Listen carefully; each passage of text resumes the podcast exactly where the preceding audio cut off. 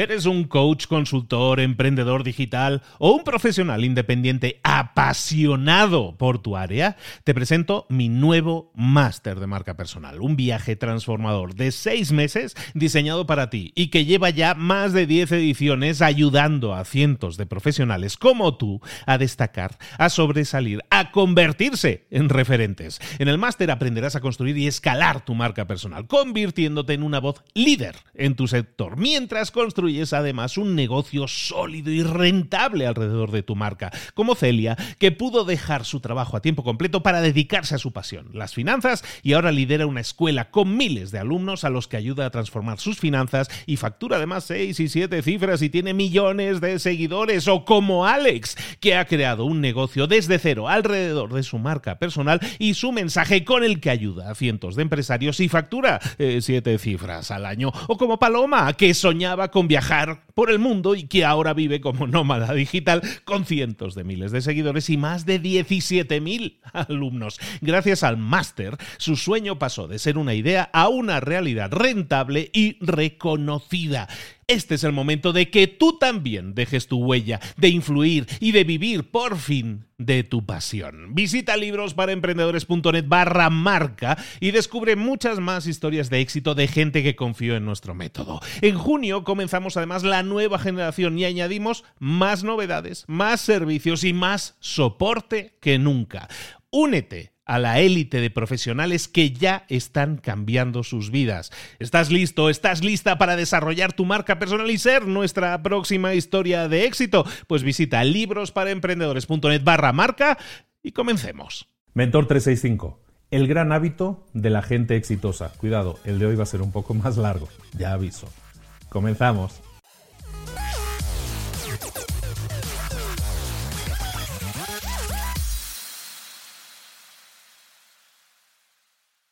Si lo que te interesa es mejorar, si lo que te interesa es crecer, tener mejores resultados en cualquier área de tu vida en la que, estés, en la que estemos hablando, ya sea personal o profesional, si quieres mejorar y obtener mejores resultados, lo que tienes que hacer es aplicar el hábito que utiliza toda gente exitosa que yo haya conocido, todos absolutamente, todos tienen este hábito. Es un hábito muy simple de aplicar, es muy simple de decir, mejor dicho, pero no es tan sencillo de aplicar. Vamos a verlo muy a detalle. Aviso que el episodio de hoy va a ser un poco más largo, pero creo que vale la pena que entremos en profundidad, un poco más en profundidad de lo habitual en este punto. El hábito, como te digo, que utiliza la gente exitosa es muy sencillo. Es decir, como te decía, es pedir retroalimentación, pedir una opinión, pedir una crítica positiva, una crítica constructiva.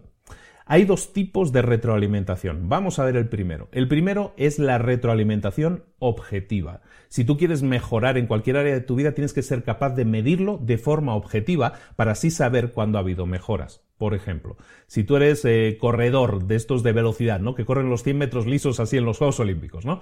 Si tú corres los 100 metros y, te, compras un cronómetro, por ejemplo, y con ese cronómetro mides, corres 100 metros y lo mides y resulta que lo haces en 13 segundos. Luego vuelves a correr esos 100 metros, otro tramo, pero lo vuelves a medir y ahora lo has hecho en 12 segundos. ¿Cuál ha sido la diferencia? ¿Qué es lo que has hecho diferente entre el primer tramo y el segundo? Como tú lo has podido medir de manera objetiva, tú sabes que la segunda vez que lo corriste fue mejor. Entonces te puedes parar a analizar qué he hecho diferente esta segunda vez? ¿Por qué ha ido mejor? ¿Por qué mis resultados han, sido mejores? Si esto lo trasladamos a un entorno empresarial, eh, por ejemplo, un equipo de ventas, Tú simplemente lo único que tienes que hacer es medir de forma objetiva, en este caso el volumen de ventas, por ejemplo. Si tú publicas el número de ventas que ha habido el último trimestre, por ejemplo, y lo haces público para toda la empresa, ¿qué va a suceder? Que automáticamente el equipo de ventas va a mejorar sus datos para el siguiente ciclo. ¿Por qué? Porque son públicos, porque son datos medibles y porque de esa manera, al ser medibles, tú puedes captar las diferencias y entonces puedes esforzarte en hacer cosas diferentes para obtener mejores resultados. Estamos hablando de la retroalimentación entonces objetiva ¿no? Es decir, tomar unos datos objetivos, numéricos en este caso, para de esa manera saber si vamos bien o no vamos bien. Hay un segundo tipo de retroalimentación, que es la retroalimentación subjetiva. ¿De qué estamos hablando aquí? Imagínate en el mismo caso, del corredor que corre los 100 metros lisos eh, de velocidad, ¿no? De estos en plan de Jamaica y todos estos que corren rapidísimo. Pues tú eres ese corredor y resulta que has estado entrenando y te has estado midiendo de manera objetiva con el cronómetro, pero llega un punto, llega un punto en que ya no estás mejorando tus tiempos, llega un punto en que te has quedado estancado, ya no corres más rápido. ¿Qué sucede? No lo sabemos. Entonces, ¿qué vas a hacer?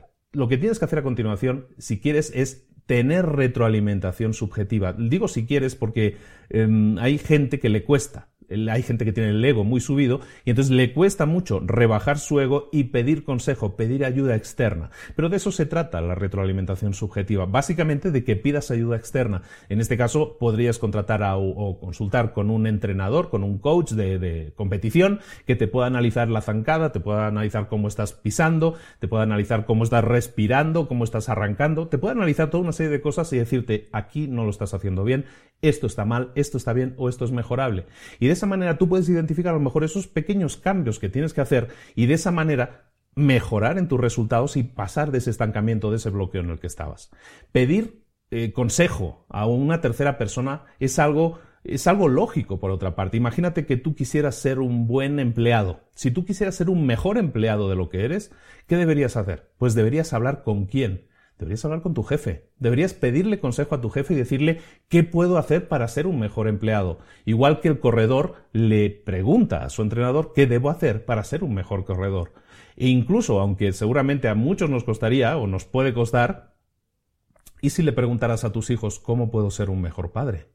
Eso también te haría un mejor padre porque obtendrías una retroalimentación subjetiva de alguien externo a ti, pero que te puede dar unas opiniones que a lo mejor tú no estás preparado para escuchar, pero que puede ser interesante para que mejores en tu habilidad, en este caso como padre o como empleado o como amigo. ¿Cómo puedes ser un mejor amigo? Pues pregúntale a tus amigos, ¿no? Pedir información a, personas externas que te ayuden con una crítica constructiva a mejorar algo, a mejorar una característica de tu vida, te va a ayudar a mejorarlo. Y aunque esto, como te decía, parece de sentido común, hay esa frase que dice que el sentido común es el menos común de todos los sentidos, porque aunque esto sea de lógica, es decir, pídele consejo a alguien para ser mejor, es decir, si quiero ser mejor padre, le pido consejo a mis hijos, quiero ser mejor empleado, le pido consejo a mi jefe. Aunque es muy de lógica, el 90% de las personas no lo hacen. El 90% de las personas que conozco no hablan con sus jefes o no hablan con sus empleados o no hablan con nadie en el sentido de ¿Qué puedo hacer para mejorar? Preguntarle qué puedo hacer para ser mejor en esta área o en esta otra, el 90%. ¿Y por qué sucede esto? ¿Por qué tanta gente se niega a pedir ayuda, a pedir consejo, a pedir retroalimentación externa? Eso sucede por dos razones. Vamos a ver esas dos razones. La primera razón es la baja autoestima. La gente, muchísima gente, más gente de la que nos imaginamos, tiene muy baja la autoestima. Es decir, piensa de, de, sí mismo de una manera muy baja, muy pobre, no piensa que sea una persona brillante en muchos aspectos de la vida. Esa falta de autoestima, esa baja autoestima, hace que eh, no se atrevan a pedir eh, esa retroalimentación, esa crítica constructiva. ¿Por qué? Porque ellos mismos se ven como poca cosa, entonces aceptan muy mal que venga alguien de fuera y les diga es que esto no lo estás haciendo bien, esto deberías mejorarlo. Y aunque eso sea dicho de manera constructiva, como te digo, como tienen baja autoestima, les cuesta aceptarlo. Y al, no poder aceptarlo, se enfrentan a que, a que cuando alguna vez tú te atreves, te atreves a decirles algo, una crítica constructiva, ¿qué sucede? Que reaccionan mal, se ponen emocionalmente eh, activos, por decirlo de alguna manera, responden mal, se ponen a la defensiva, se ponen incluso a discutir, se ponen incluso a quejarse de quién te ha pedido a ti la opinión. Eso sucede cuando la gente tiene muy baja autoestima. ¿Por qué? Porque no, porque no pueden aceptar ese tipo de críticas, no las ven como algo constructivo, sino que las ven como algo destructivo, como, como un ataque. Lo reciben como un ataque. ¿Por qué? Porque ellos mismos dudan de sus habilidades y lo que no pueden aceptar es que venga alguien de fuera y les descubra y les diga que efectivamente tus habilidades son muy pocas. Eso tiene que ver con la baja autoestima. Esa es la primera razón por la cual no pedimos esa retroalimentación, esa crítica positiva, esa crítica constructiva.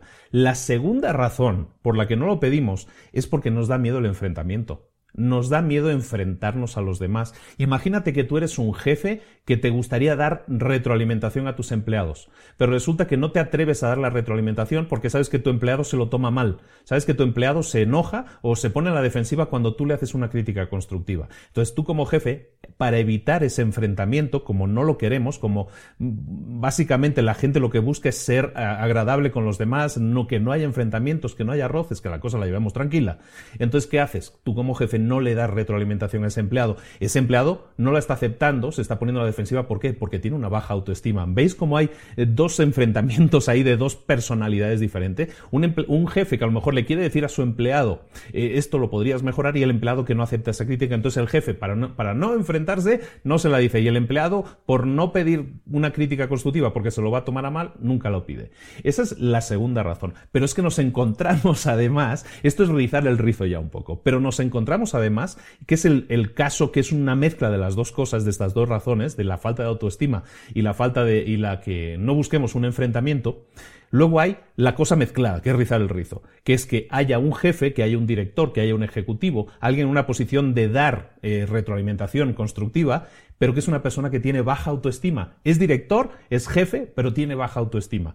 Entonces, ¿qué sucede? Que no se atreve a dar retroalimentación, aunque podría ser muy buena, aunque sus empleados sí la recibieran bien, no se atreve a darla porque tiene baja autoestima y, lo que quiere es agradar y como quiere agradar, pues quiere evitar el enfrentamiento de, de que la gente se lo tome a mal.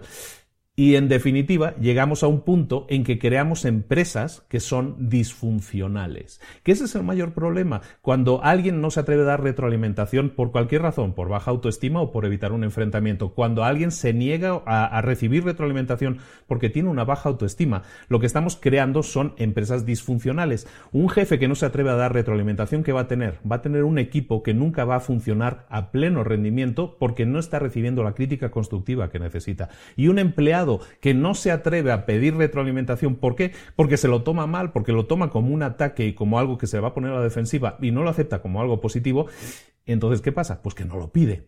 Y entonces nos encontramos con empresas disfuncionales. Hay el caso esto pasa mucho, pero también hay el caso en que, en que esto no pase, ¿no? Hay gente que tiene alta autoestima. Cuando tú le dices a alguien con alta autoestima, eh, le das una crítica constructiva, ¿qué sucede? Pues que esa persona te dice, ah, pues de verdad, gracias. E incluso puede pedirte más consejo, ¿no? Muchas gracias por esa información, me ayuda mucho, ¿no? E incluso, oye, y esto que me dices exactamente dónde lo ves, ¿no? Alguien que tiene alta autoestima no recibe eso como ataque, sino realmente como lo que son críticas constructivas.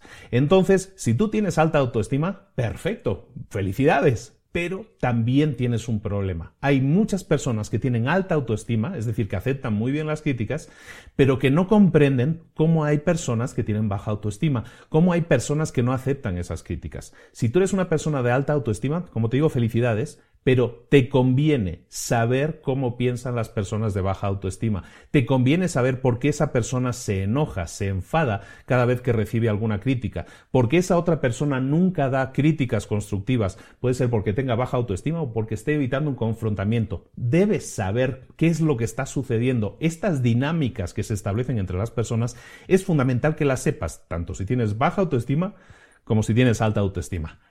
Ahora sí, llegamos por fin. Hoy ha sido un poco más largo de explicar, pero espero no, haberte perdido. Es, algo súper importante, es algo básico que entiendas y que comprendas, porque es parte de nuestra psique, de nuestra naturaleza humana, y es la forma en que nos relacionamos. Ahora sí, la tarea del día. Lo primero que tienes que hacer para desarrollar tu autoestima es creer en ti mismo, creer en ti mismo, creer en tus habilidades, en las cosas que puedes hacer bien, en tus conocimientos, en esas cosas positivas que tú ya tienes. Es algo que hemos venido sembrando, son semillas que te he ido plantando estos días pasados y espero que vayan germinando un poco más. Tienes que creer más en ti mismo, en las cosas buenas que ya tienes. Cuando tú crees en ti mismo, es entonces cuando los demás comienzan a creer en ti más, en ti mucho más, de hecho. Entonces lo que tienes que hacer es empezar a creer en ti mismo. Te propongo un ejercicio. Es un ejercicio muy sencillo, muy simple, pero creo que te puede ayudar muchísimo. Te pido que hagas lo siguiente. Quiero que hagas una lista, bueno, que hagas tres listas. Vamos a definirlo de esta manera. Quiero que hagas tres listas. Quiero que dividas tu vida en lapsos de 15 años, desde que naciste hasta que tenías 15 años. Desde que tenías 15 años hasta que tenías 30 años, desde que tenías 30 años hasta que tenías 45 años, y así en adelante. Si tienes 21, pues bueno, pues defínelo en dos lapsos, ¿no? Pero básicamente ves definiendo tu vida en lapsos de 15 años. Cuando lo hayas hecho, pones aquí de 0 a 15, de 15 a 30, de 30 a 45, 45 a 60, como sea. Y lo que vas a hacer a continuación, lo que vas a hacer a continuación es listar en cada una de esas columnas tres éxitos, tres cosas de las que estés orgulloso y que hiciste en ese lapso de tiempo, desde que naciste a los 15 años, desde los 15 a los 30 años, desde los 30 a los 45 años, y, y, así, de esa manera, listando solo esas tres primeras cosas que se te ocurren, las primeras que se te vengan a la mente, vas a desarrollar el hábito de aplaudirte un poco, de valorarte un poco más, de ver qué cosas buenas, qué cosas grandes, qué cosas has hecho ya con éxito en el pasado rebusca. A veces estamos tan metidos en los problemas del presente que nos cuesta dar ese paso atrás y mirar un poco en perspectiva. Te pido que lo hagas. Te pido que lo hagas. Es tremendamente importante que hagas este ejercicio, que reflexiones sobre tu vida y veas qué cosas buenas, qué cosas brillantes has hecho en ese lapso de tiempo. Empieza a trabajarlo y cuando tengas tus tres, entonces valóralas. Valora lo que estás haciendo, valórate a ti mismo lo bueno que ya has hecho. Como te digo, la autoestima viene de saber que somos buenos, que somos lo suficientemente buenos en muchas cosas. Empieza a trabajar tu autoestima desde este ejercicio. Empieza a detectar esas tres, esas tres cosas de cada lapso de tiempo. Pero te pido que no te detengas ahí. Te pido que sigas trabajando y sigas pensando en cada vez más y más cosas. No tres por lapso de tiempo, sino muchas más. Me gustaría que crearas una lista de por lo menos 100 cosas 100 cosas de las que tú deberías estar orgulloso. Tres cosas que has hecho bien en esos lapsos de tiempo. Tres cosas, luego 10, luego 20 cosas, luego 33 cosas, 100 cosas. Estoy seguro de que en ti hay 100 cosas que te han salido bien o que deberías, de las que deberías estar orgulloso orgullosa en tu vida. Demos ese paso atrás, reflexionemos un momento y pensemos de qué deberíamos estar orgullosos. Luego repasémoslo y valoremos como algo positivo todas esas ganancias, todos esos éxitos y empecemos a construir nuestra, nuestra autoconfianza, que empecemos a sentirnos mejor con nosotros mismos, a valorarnos mucho más para que de esa manera estemos mucho más confiados y de esa manera podamos aceptar lo que decíamos antes, retroalimentación tanto objetiva como subjetiva, tanto la propia, empecemos a medir nuestros resultados de una manera objetiva y también empecemos a aceptar la retroalimentación externa que tan valiosa es para nuestro crecimiento y para nuestro desarrollo personal y profesional. Ahora sí, terminamos. Este ha sido, yo creo que el más largo, pero espero que te haya nutrido, espero que te haya servido y espero que hagas este ejercicio y me digas si realmente te sientes mejor. Yo creo que es un ejercicio que es válido, muy válido, de hecho, y te va a dar muchísimos resultados. Me despido ya, soy Luis Ramos. Esto es Mentor 365, un mentor todos los días del año, 365 días del año, nada más y nada menos, contigo, dándote algo con lo que reflexionar, comida para el cerebro, ¿no? Eh, que puedas reflexionar y puedas desarrollarte más a un nivel personal y a un nivel profesional. Y cuando lo hagas, entonces sí, compártelo con la mayor cantidad de gente que puedas. Si lo haces a través del podcast, déjanos valoraciones positivas, dile a tus amigos, dile a tu familia, hey, este tipo está haciendo aquí una cosa interesante, porque yo creo que te va a ayudar mucho también compartirlo con los demás. Es algo bueno. Si lo haces a través de YouTube, ya sabes, suscríbete aquí abajo. ¿Por qué? Porque así no te vas a perder ni un solo de estos episodios, porque te recuerdo que mañana viene otro más. Aquí no nos detenemos. Un saludo de Luis Ramos, nos vemos mañana aquí mismo, te espero. Hasta luego.